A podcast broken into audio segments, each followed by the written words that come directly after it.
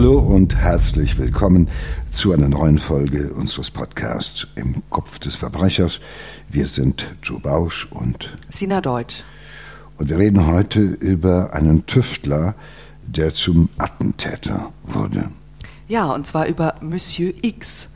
So nannte sich einer der hartnäckigsten Erpresser Deutschlands. Dieser Mann hat zwei Jahre lang versucht, Geld von der Deutschen Bahn zu bekommen. Und ähm, dazu hat er mehr als ein Dutzend Anschläge auf das Schienennetz der Deutschen Bahn verübt.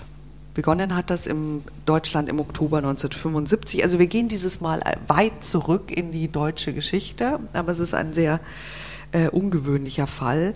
Ähm, ein Mann äh, hat einen Anschlag auf die Deutsche Bahn verübt, und zwar nachts. Ähm, da war Güterverkehr nur auf den Schienen unterwegs. Man weiß nicht, ob er das wirklich wusste, um Menschenleben nicht zu gefährden. Auf jeden Fall hat er Drahtseile durchtrennt, äh, an denen Betongewichte hingen. Also diese Betongewichte hingen damals, um die Spannung des äh, Fahrleitungssystems zu halten. Der Zugführer hat ähm, das zum Glück sofort erkannt und äh, eine Vollbremsung hingelegt und es ist nur Sachschaden entstanden.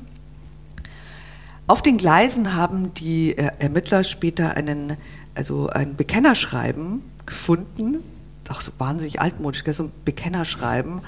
Und äh, da stand drin mit herzlichen Grüßen Monsieur X. Man muss natürlich dazu sagen, wir reden über eine Zeit, in der ganz Deutschland in Aufregung war. Es ist die Zeit der RAF gewesen. Also nochmal, wo ähm, Anschläge, Attentate und das Ganze ohnehin permanent äh, äh, Thema in den Medien gewesen ist. Also die Polizei war in großer Aufregung über Jahre. Ähm, Attentate wurden erwartet, äh, auch die großen, also nicht nur auf die Politik, äh, sondern auch auf Banken und natürlich auch auf die Deutsche Bahn. Und äh, da ist, also die, die Nation war in großer Aufregung.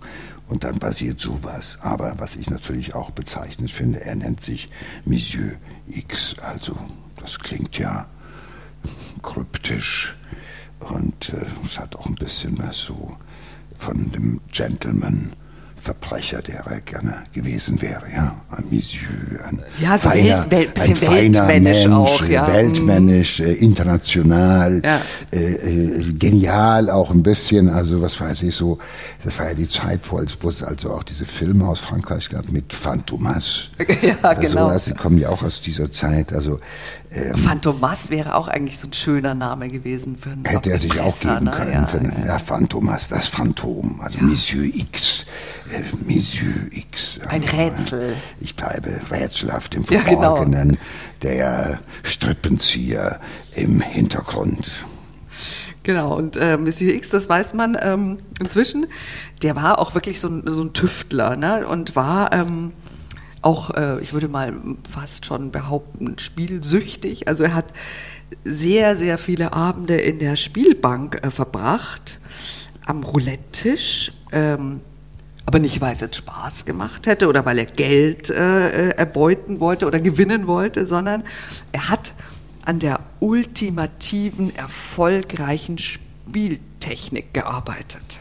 Da gibt es ja einen, gibt noch, noch ein paar, die immer sich einbilden, dass man die Bank äh, sprengen, mal sprengen ja. könnte, indem man das genialische äh, Spielprinzip äh, erkennt. Äh, es gibt also, ich Leute kennengelernt, die haben sich eingebildet, dass bestimmte Zahlenkombinationen so und so oft kommen oder die setzen einen sogenannten Kessel, das heißt eine Zahlenfolge, weil sie glauben, dass man äh, erkennen kann, wenn der Croupier die Kugel in die Schüssel hineingibt, wo sie landen wird oder sowas. Und er ist natürlich auch ein genialer Tüftler, ja, der sich äh, einbildet, dass er irgendwie die Lösung hat für dieses Problem, dass immer die Bank eigentlich gewinnt bei diesem Spiel. Und äh, also er ist von sich ja äh, schon ähm, überzeugt, dass er ähm, ein ein Erfinder ist. Das ist so, wie hieß der, so ein Daniel Düsentrieb. Ja, Ja. Wie hieß diese Figur im Comic? Der immer so alles zusammenbauen kann und tüftelt und macht und tut und so einer ist er halt, ja.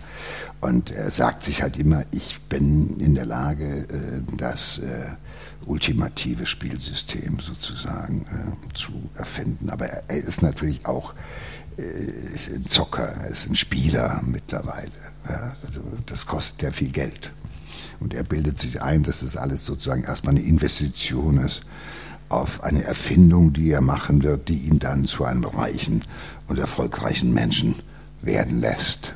So funktioniert seine Denke. Aber er hat tatsächlich auch ähm, zu Anfang ähm, Erfolg mit seinen Manipulationen. Also er hat ja äh, zwei Jahre lang mehr als ein Dutzend Anschläge auf das Schienennetz ähm, der Bahn äh, verübt. Das war in Baden-Württemberg entlang der Rheintalstrecke. Die ist da zwischen äh, Bruchsal und Freiburg. Und er hat da zum Beispiel einmal äh, Stellschrauben aus den Gleisen in mühevoller Kleinarbeit geschraubt. Dann sind die Gleise natürlich unbefahrbar und die Bahn lässt diesen, diesen Gleisabschnitt auch äh, stark bewachen. Die Passagiere haben natürlich Angst, äh, aber sie erwischen ihn nie, wenn er nachts hier äh, Schrauben rausdreht oder irgendwas manipuliert. Ähm, er hat am Anfang wirklich ähm, großen Erfolg. Er hat im Endeffekt 13 Anschläge auf Anlagen und Züge verübt in dieser Zeit und die Schäden gehen in die Millionenhöhe. Und die Polizei tappt absolut im Dunkeln. Trotzdem hat er nichts davon Er irgendwie, hat ne? nichts davon, also noch hat die Bahn nicht bezahlt. Ja? Ja. Trotz dieser Millionenschäden hat sie nicht bezahlt. Äh, ähm, aber äh, er macht ja einen wahnsinnigen Aufwand. Überleg mal, 13 Anschläge. Das heißt 13 Mal Planung, äh, irgendwo ähm, nachts rausfahren an irgendeinen Streckenabschnitt der Bahn äh, zu überlegen. Also das ist ja richtige Arbeit, die er da macht. Ja? Also er macht sich ja sehr viel Mühe. Ich glaube, Ja, aber er ist halt so ein Bastler. er ist ne? halt da genau, bastelt es er ist, dann so ich weiß, Pläne man hat so am Anfang noch den Eindruck, er ist eigentlich so jemand, er ist natürlich auch ein Mann, der nicht erwischt werden will. So ein bisschen wie Dagobert, ja? der ja auch äh, äh, Anschläge Mhm. Ja. verübt hat, um an Geld zu kommen und dann bekam er kein Geld und dann musste er wieder nachlegen und so weiter, bis hin so Geschichten. Das hat ja auch ein bisschen was damit zu tun, dass man auf Nummer sicher gehen möchte. Am Anfang so ein bisschen Sachschäden und da muss man dann natürlich nachlegen. Äh, man muss es teurer machen. Äh, aber so den, den, den, den großen Crash, also das ist, äh, den macht er ja nicht. Das ist ja mal auch ein, es ist auch ein vermeidender, ein ängstlich vermeidender äh, Typ. Ja? Also der einfach glaubt, dass er, äh, dass jedes Risiko kann er, jedem Risiko kann er entgehen äh, durch eine genialische Erfindung oder durch einen wunderbaren Plan. Ja?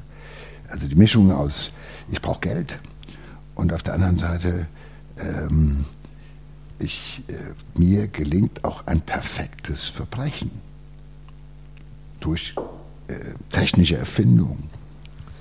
Ja, ja, aber trotzdem, äh, ja, einerseits erpresst er die Deutsche Bahn, also äh, das ist so ein übermächtiger Gegner, der jetzt vor ihm Angst hat, quasi.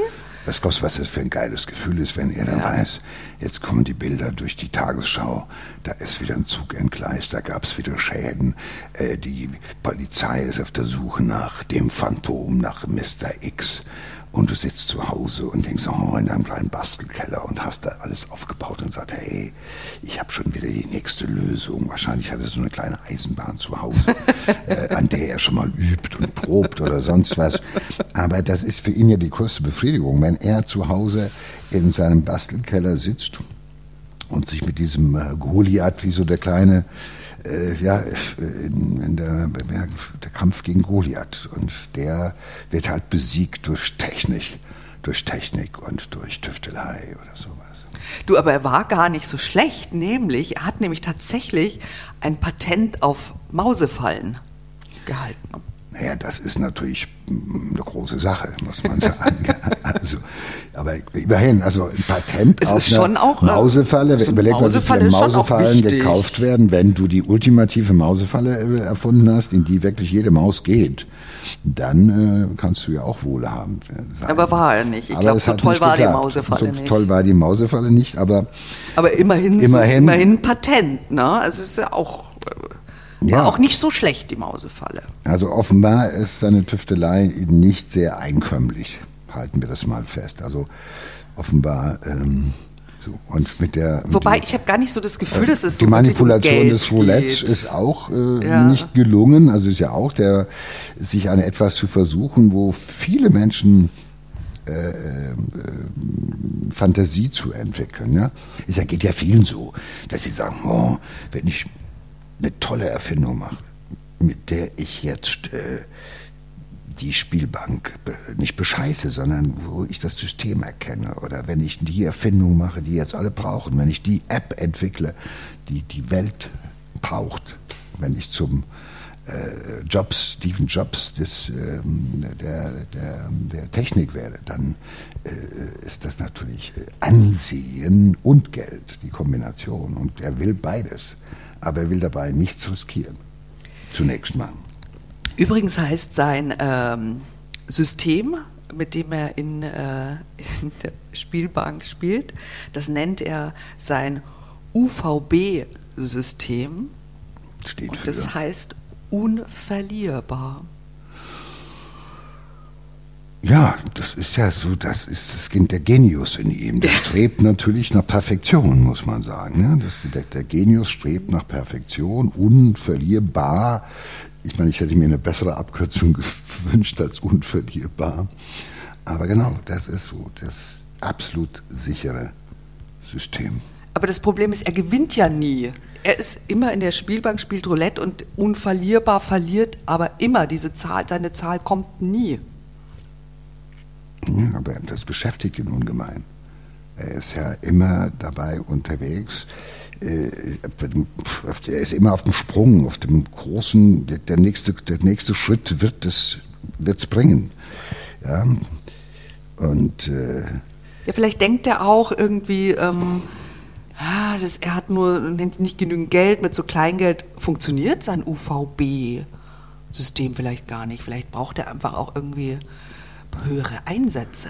naja, klar, das ist ja bei vielen Spielern so, dass sie sagen, wenn ich erstmal eine 100.000 setze, kommen auch 150.000 zurück. Das glauben ja viele, dass man einfach nur beim Roulette, wenn ich auf, alle Zahlen setze, gewinne ich immer. Aber ich gewinne zwar, aber ähm, Verliere auch. verliere genauso viel. Also das ist ja kein. Mhm. Aber er kommt System nie gäbe. auf die Idee, dass sein System nichts äh, taugt.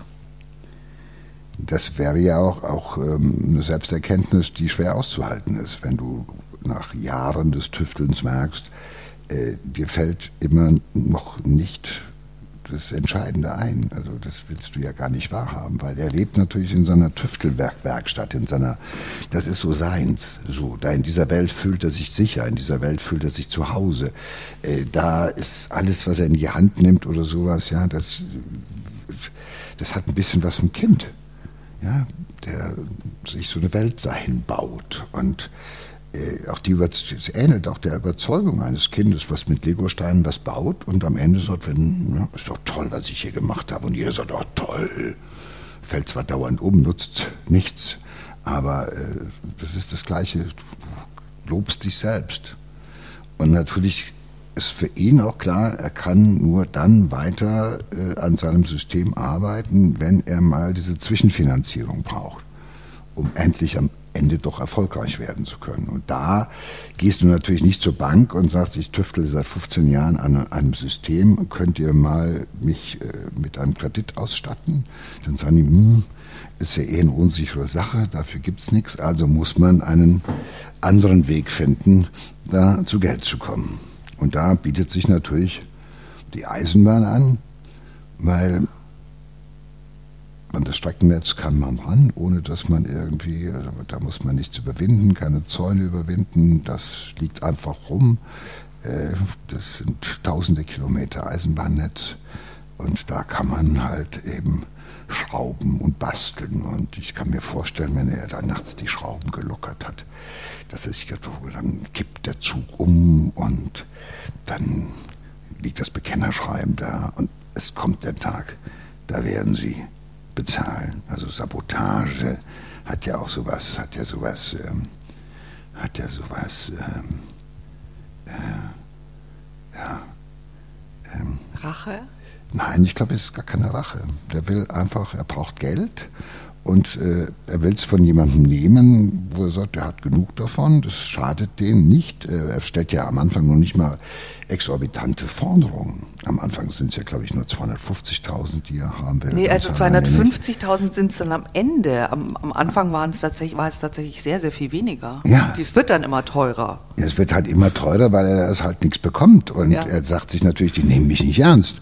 Ja. ja. stell dir ja. das vor, das ist das Schlimmste, wenn du dauernd so ein Szenario im Kopf hast und dann machst du was und am Ende äh, wirst du nicht ernst genommen. Das ging ja dem Dagobert genauso. Der hat sich ja auch wahnsinnig darüber geärgert, dass äh, er nicht ernst genommen wurde oder sowas und hat ja auch wahnsinnige Maschinen gebaut, um die Geldübergabe hinzukriegen, damit er gar nicht gesehen wird und so weiter. Also einen riesen Aufwand gemacht. Also Wobei, die war, das war schon irre, fand das ich. War schon das irre. hatte schon also ein bisschen was Geniales. X ist da, ist da ist ein bisschen, nicht, äh, ist nicht so die gleiche Hausnummer.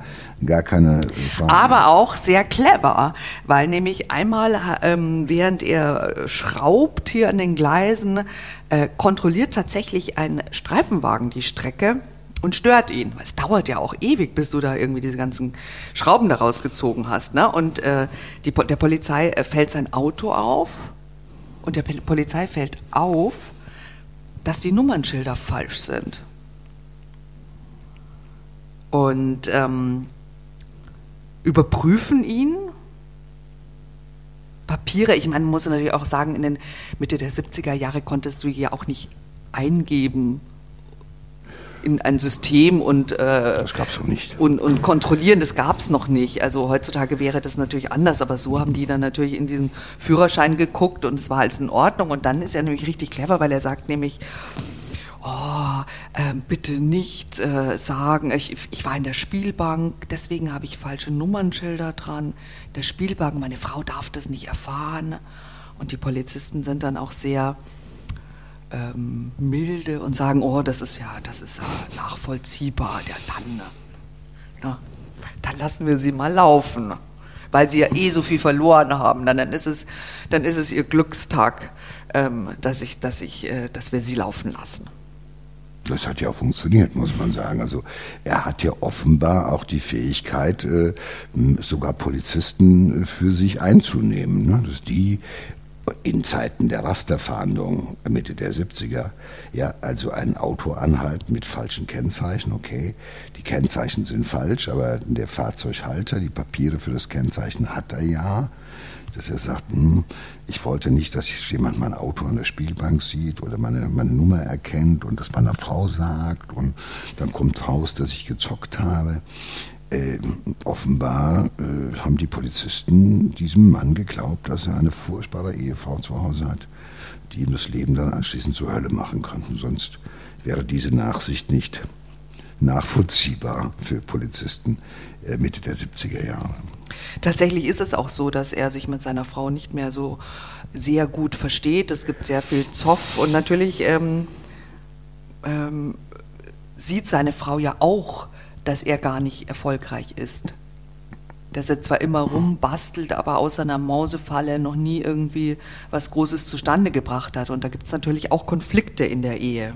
Ja, und wahrscheinlich ist die Erpressung natürlich auch, er steht ja auch natürlich im Wort. Überleg mal, wie lange er ihr schon sagt, Hertha, Geduld, wir schaffen das, wir werden mal richtig reich werden. Ich mache, meine Erfindungen werden uns beide reich machen oder sowas. Und irgendwann sagt sie, hey, ich sehe, was los ist, ja. Äh, von wegen reich. Das Gegenteil. Und natürlich ist diese Erpressung immer wieder auch in den Momenten äh, etwas, was ihn, ja, was ihn hochhält, äh, weil er weiß, ich habe ja dann noch die andere Möglichkeit. Also wenn ich nichts mit Erfindungen zustande bringe, dann äh, wenigstens mit Erpressung. Die ist dann wenigstens erfolgreich. Und es gibt ihm natürlich eine gewisse Kontrolle auch irgendwie so. Hm. Also, ähm, weil das ist ja auch schwer auszuhalten. Stell dir mal vor, du bist hier wochenlang oder monatelang am Erfinden und es kommt nichts zustande. Und äh, die Frau wird auch schlecht gelaunt. Da hilft schon mal so ein Joker im Sinne eines Erpresserschreibens. Naja, er erpresst aber die Bahn seit zwei Jahren und er hat noch, ähm, sagen wir mal, damals keinen Pfennig gesehen.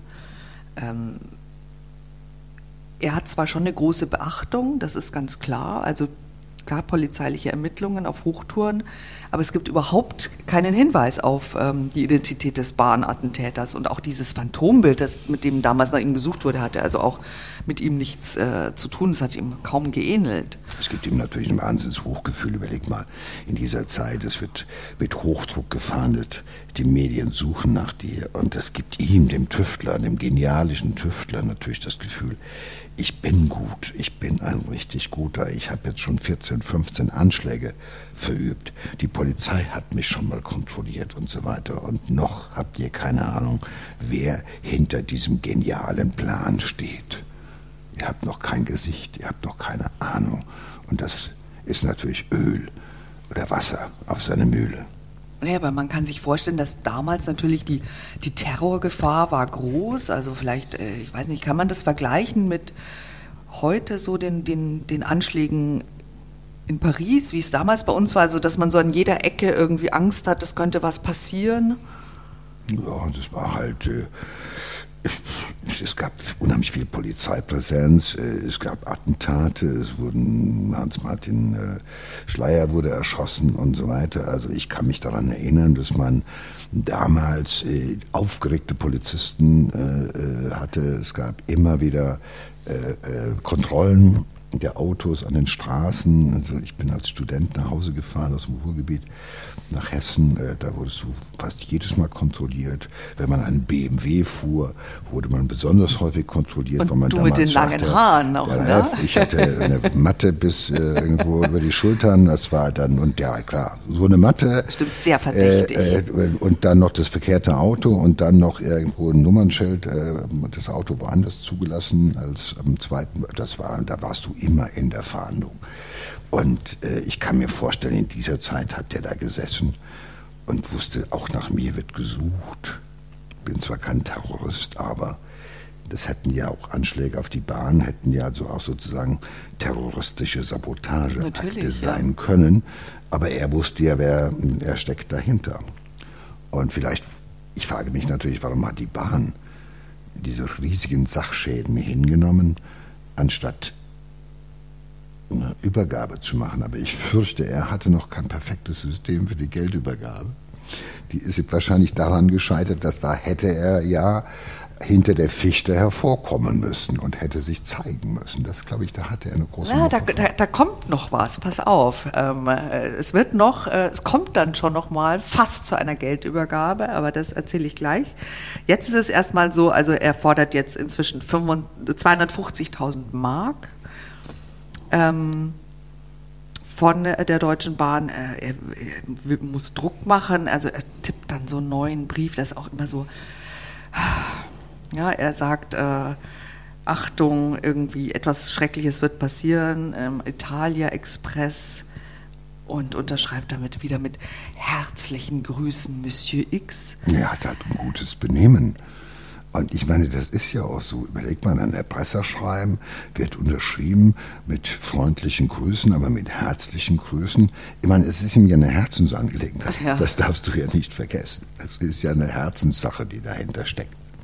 Ja, aber inzwischen, das wird, was jetzt passiert, ist tatsächlich nicht mehr so harmlos wie irgendwelche ein Güterzug, der entgleist. Es ist nämlich tatsächlich, es folgt wirklich äh, die, die schwerste Attacke und äh, es werden tatsächlich ähm, Menschen schwer verletzt.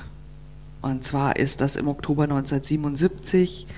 Da bringt er den Italia Express, der hieß damals so, das war, war der Weg äh, von Kopenhagen nach Rom, fuhr der Zug. Und den hat er tatsächlich zum Entgleisen gebracht ähm, bei Riegel am Kaiserstuhl. Und zwar hat er 138 Schrauben in mühsamer Kleinarbeit entfernt, damit er das Gleis verbiegen kann. Und der Zug kommt mit 140 Stundenkilometern angerast und bremst und entgleist und es gibt wirklich, ähm, es ist wirklich schon eine Katastrophe, es ist wirklich ein Attentat, das eine schreckliche Bilanz hat. Also es sind 23 zum Teil wirklich schwer verletzte Menschen, ein hoher Sachschaden, aber auch natürlich so viele andere Menschen, die, die in Gefahr geraten und traumatisiert werden. Ähm, das ist also jetzt schon der Höhepunkt. Ja, und da hört es auch auf, so ein bisschen harmloser Bastler irgendwie zu sein. Ne? Das ist schon ähm, 23 schwer verletzte Menschen, ist natürlich schon für ihn jetzt mal ein Erfolg. Und das hätte noch schlimmer kommen können. Ich glaube, es ja. war sogar so, wenn der entgegenkommende Zug pünktlich gewesen Stimmt, wäre, hätte es zu einer Kollision, wäre es mhm. zu einer Kollision gekommen. Also da ja. äh, hätte es noch dramatisch mehr Opfer gegeben. Und das Irre ist natürlich, er lässt ein Bekennerschreiben zurück, in dem er die Bundesbahndirektion Karlsruhe für das äh, Unglück verantwortlich macht. Nach der Devise hättet ihr bezahlt, wäre wär hier niemand zu Schaden gekommen. Und äh, mittlerweile äh, ist, glaube ich, die Schadenssumme, die insgesamt äh, im mehrstelligen oder im höheren Millionenbereich, glaube ich, drei, vier, fünf, sechs Millionen, ähm, also eine Menge Geld. Und ähm, das hat er dann kommentiert mit dem Satz, äh, nun wird es wesentlich billiger. Also hat immer sozusagen noch auf, das, auf die kalkulatorische Einsicht der Bundesbahn vertraut, dass sie dann, bevor wir noch mehr, mehr Züge verlieren und noch mehr Unglück riskieren, zahlen wir eben halt eben mal die 250.000. Aber das Risiko, das er jetzt eingeht, ist natürlich so, dass er auch bereit ist, dass Menschen zu Tode kommen. Und, äh, aber überleg mal, du hast jetzt schon 15 Mal, 16, 15 Mal das Ganze gemacht und immer noch keine Kohle. Ja. Das macht dich doch irgendwann auch mal schlecht gelaunt. Und das, das treibt ihn dann natürlich weiter ins Risiko. Er muss halt mehr tun. Ja, und er muss jetzt endlich eine Geldübergabe organisieren. Und ähm, er hat sich dann bei der Polizei gemeldet von einer Telefonzelle, das gab es damals mhm. noch, von einer Telefonzelle aus. Wahrscheinlich mit zwei äh, was gab es da? Zehn Pfennigstücke oder so gab es, ja, oder? Ja, es gab, man konnte 20 äh, Pfennige, das war das Basic, musste man einwerfen, dann hatte man ein kurzes Gespräch. Aber die Telefonzelle war natürlich, ist wirklich auch ein beliebter Ort, um äh, solche Erpresser äh, dingfest zu machen. Ja? Also ich glaube, auch Dagobert ist in einer Telefonzelle verhaftet worden, während er gerade irgendwo mal wieder äh, ein erpresserisches Telefongespräch geführt hat. Also ist vielleicht heute ganz gut, dass es keine Telefonzelle mehr gibt. Aber äh, äh die gab es damals noch. Und er wollte halt äh, das war ja auch so irre. Dann dachte man, okay, dann rufst du von der Telefonzelle aus an, weil die kann man nicht orten. Das Aber konnte man das tatsächlich? Ja, ja dann, man konnte schon. Man hat in dieser Zeit ja vieles dazugelernt. Ich meine, ein, Neben, ein Nebeneffekt der ganzen Terroristenfahndung war natürlich auch, dass man die Technik hochgefahren hat im Hinblick auf äh, das Orten von äh, Telefonen oder das Herausfinden von welcher Telefonzelle wird telefoniert. Also was etwas ein Motiv, was man heute im Krimi gar nicht mehr verwenden kann. Ne? Ja. Oder das war ja früher ein ganz beliebtes äh, Ding. Da kam die Polizei und dann war die Tür auf und der Hörer hing ja, runter und das Bub, Bub. Das war auch in irgendeinem Vorspann. Ja, das, glaub, war aber, das war eine der beliebtesten äh, ja. äh, Geschichten, der Anruf aus der Telefonzelle. Also ich glaube, und wenn man ankommt, hat mich in meiner Jugend, ja, genau. also bis, bis in diese Zeit hinein, hat mich dieses Bild begleitet. Also die Telefonzelle als äh, Tatort für Erpressungen oder sonst was oder so Mitteilungen Mitteilungen äh, von Zeugen oder sowas. Und natürlich auch der Versuch, dass man einen Täter dann dingfest macht, während er gerade in der Telefonzelle ist. Also alles Motive, die heute nicht mehr funktionieren, aber ich finde es nach wie vor spannend. Naja, und er hat eben eine Geldübergabe organisiert ja. aus der Telefonzelle, also heute um 21 Uhr. Äh, also auch wollte so eine kleine Schnitzeljagd machen. Ne? Um 21 Uhr ging es äh, los und ähm, hat aber fürchterliches Pech, weil als er dahin fahren will, zu dem Ort, den er ausgemacht hat, hat er eine Panne. Und eine kein, Autopanne. Und kein Ersatzrad. Und sein Ersatzrad dabei. Der, der Tüftler. Das ist doch, das hat doch was Groteskes, oder? Irgendwie schon, ja. Wenn da einer also auf, auf Nummer sicher geht und macht diesen ganzen Kram und so weiter und scheitert dann daran, dass er einen Platten hat, im wahrsten Sinne des Wortes, und kein Ersatzrad dabei.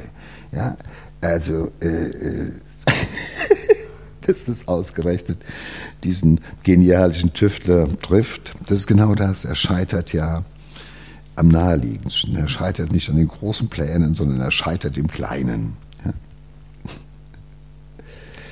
Aber Ja. jetzt muss er natürlich nachlegen. Ja, ja, ja. Frage. Es passiert immer nichts, es ist immer noch kein Geld da, ne? äh, obwohl ähm, trotz der Katastrophe, trotz der Schwerverletzten, ne?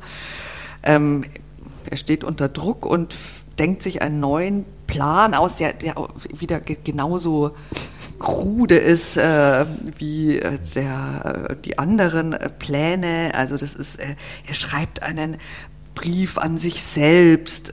Kein Mensch versteht bis heute, wa warum er das irgendwie so gemacht hat. Und der, der Concierge findet das Was irgendwie hat er seltsam. denn geschrieben? Weißt du, was er geschrieben hat? In diesem Weiß ich nicht mehr, nee. er schreibt einen Brief an sich selbst. Ja, ja, ja. Naja, ich meine, vielleicht wollte er auch einen Dankesbrief an sich schreiben oder so mal irgendwie einen Brief, wo er, wo er sich selbst lobt. Weil wenn du kein, kein Lob kriegst und keine Anerkennung, dann schreibt man sich vielleicht auch selbst mal so ein Anerkennung. Nein, ich glaube, er wollte damit von sich ablenken oder sowas. Aber Also dieser ein bisschen paranoid ist er auch. Ja, ja, Ja. also auf jeden Fall. Also ganz, äh, ganz klar ist das nicht, was er da macht. Und der Concierge findet das aber äh, höchst verdächtig und er geht ihm nach und äh, merkt sich das Kennzeichen und verständigt die Polizei.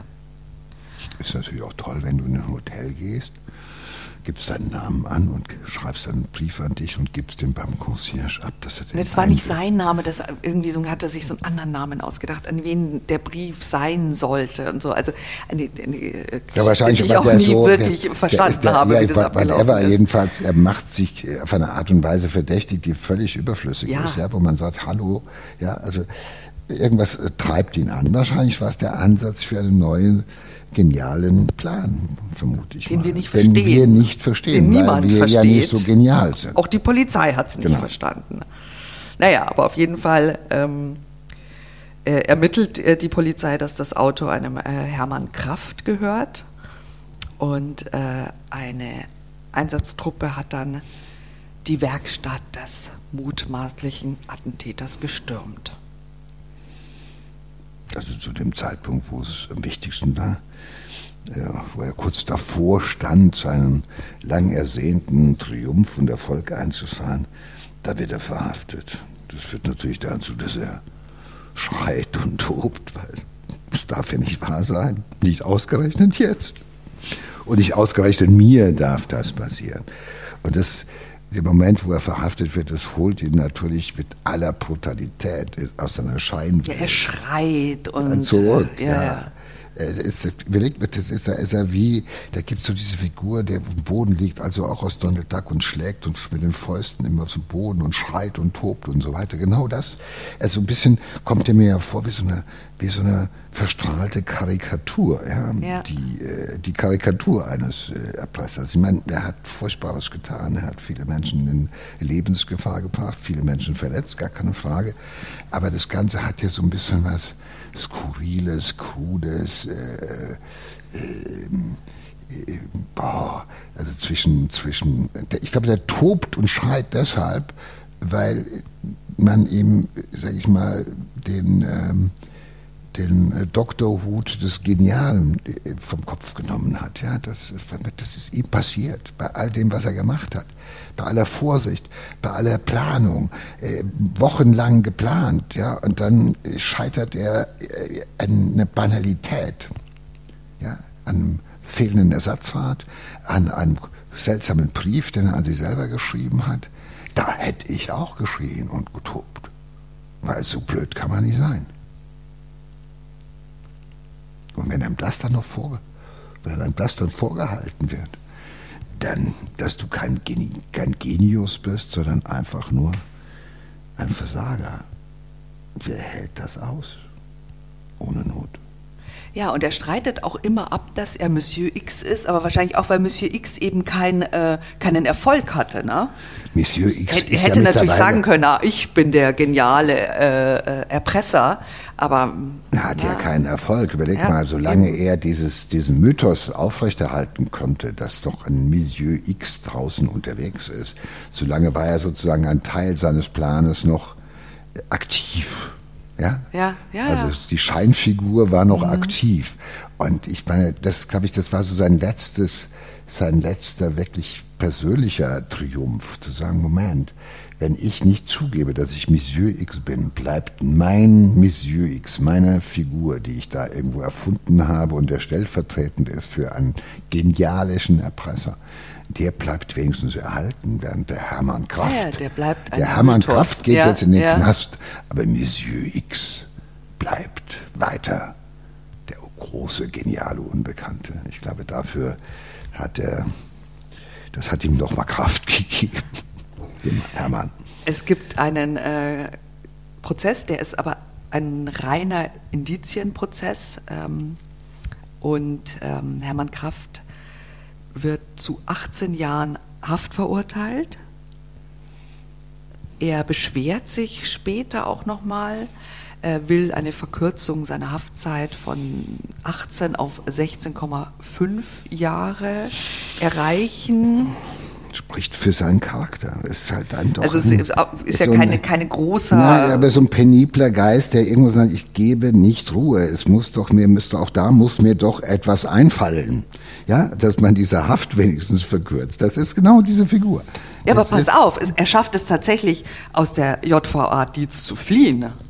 Ja, er hat das- einen Freigang in der Anstaltsgängerei und er, und er flieht. Das nennen wir das, wir nennen das im Fachjargon einfach Entweichung während eines Freigangs. Also Freigang heißt ich Entweichung? Kenne, ich kenne das Entweichen. Flucht ist, ist was Anständiges. ja, Flucht klingt schon wieder ein bisschen Flucht, nein, also die, ne? das ist ganz einfach so. Ich kenne die JVA in Dietz, ja, also da gibt es so eine Gruppe, die darf außerhalb der Mauern, darf, dürfen die dort in der Anstaltsgärtnerei arbeiten und in den Vorgärten der Beamten, die auch an der Mauer wohnen, dort halt einfach arbeiten. Und da hat er sich einfach geschmeidig verpisst. Also er musste nicht über eine Mauer, er musste sich nicht durchsprengen, er brauchte, es brauchte keinen genialen Plan, sondern der einzige Plan war einfach, ich gehe jetzt weg. So, also damit wir, also das muss man einfach sagen, weil äh, Monsieur X auf der Flucht, äh, das hat er wahrscheinlich genossen, gar keine Frage. Er hat sich ja zwei Jahre lang bei Freunden versteckt.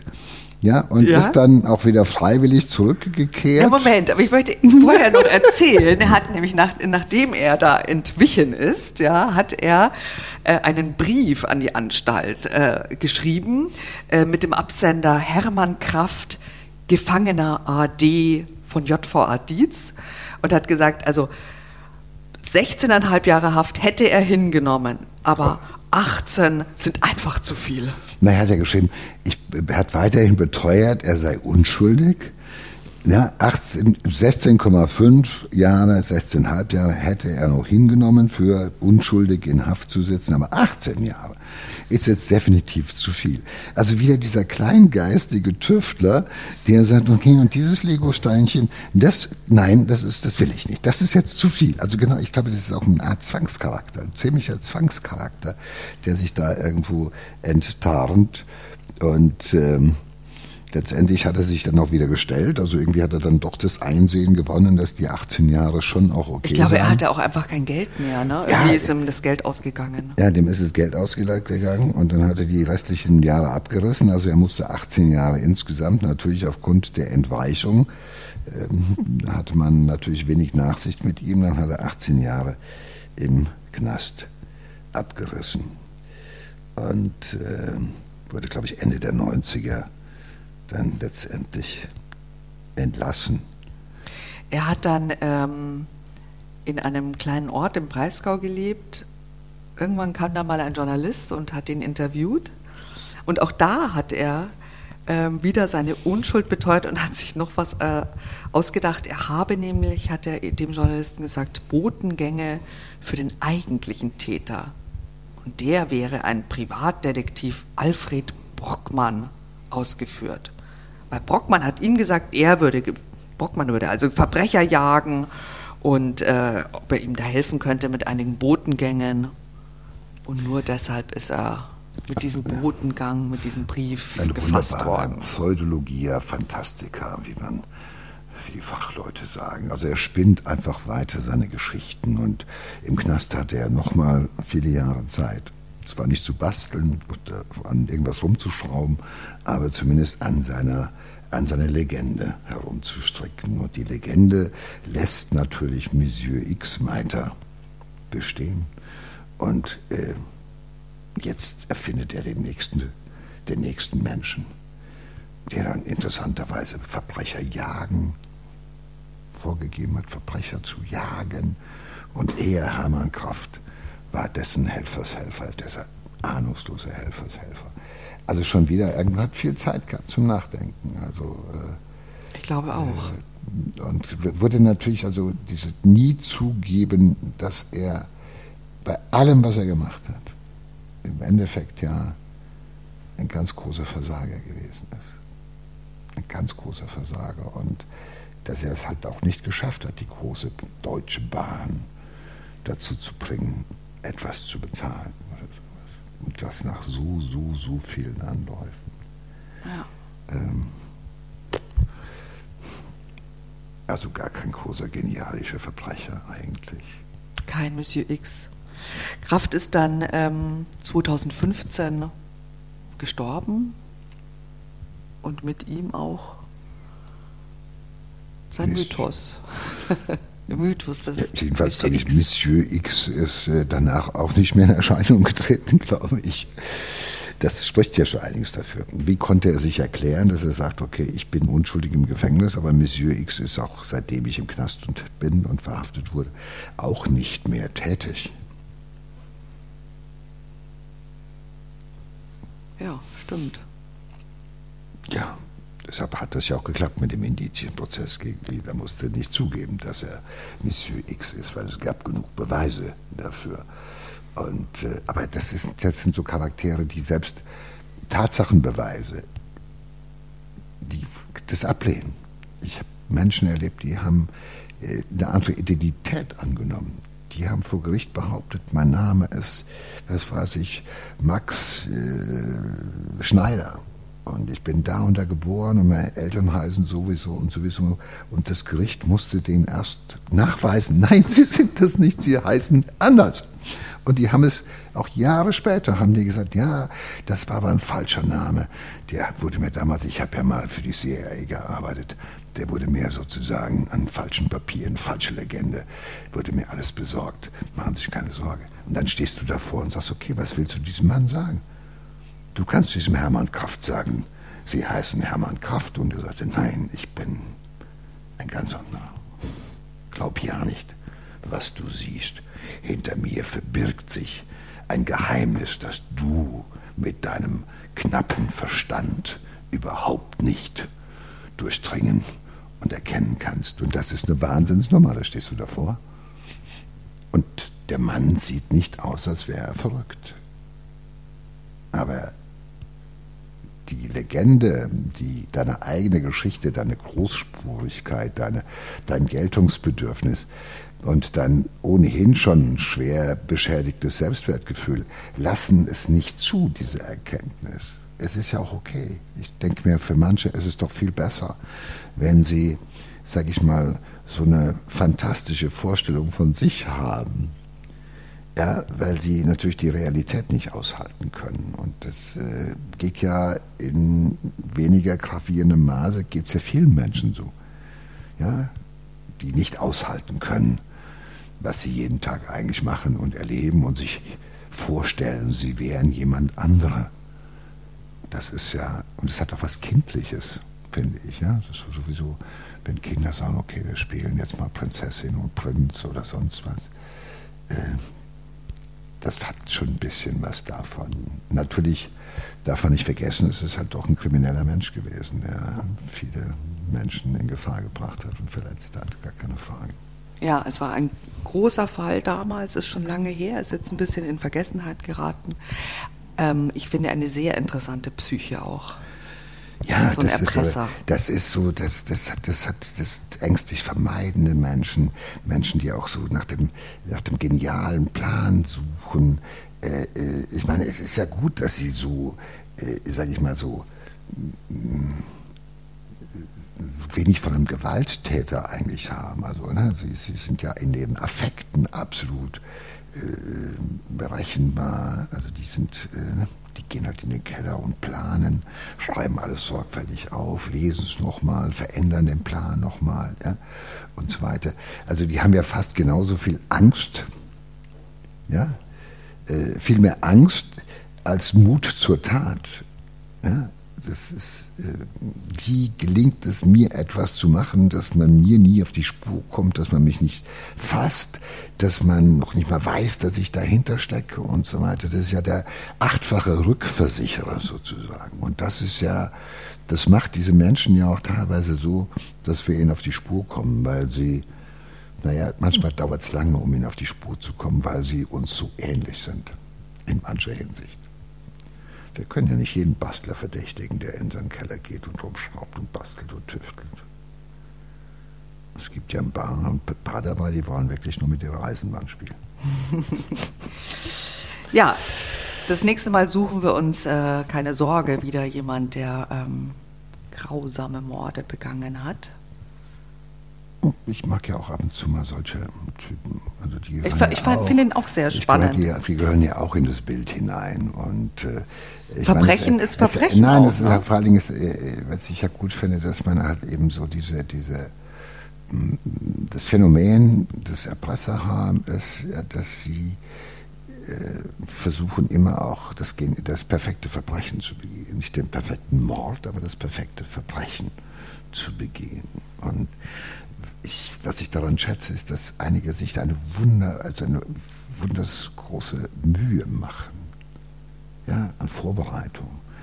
Das hat so ein bisschen was, als hätten sie das Drehbuch zu ihrem, zu ihrem eigenen Krimi vorweggeschrieben und dann auch noch besetzt mit verschiedenen Figuren und geguckt und das Ende ist auch schon klar und so weiter. Das perfekte Verbrechen. Und darüber verbringen sie unheimlich viel Zeit ihres Lebens. Und äh, wir haben manchmal einfach Freude darüber, eine Dreiviertelstunde oder eine halbe Stunde darüber zu reden. Das reicht ja. Okay, Sina, dank dir. Dank dir.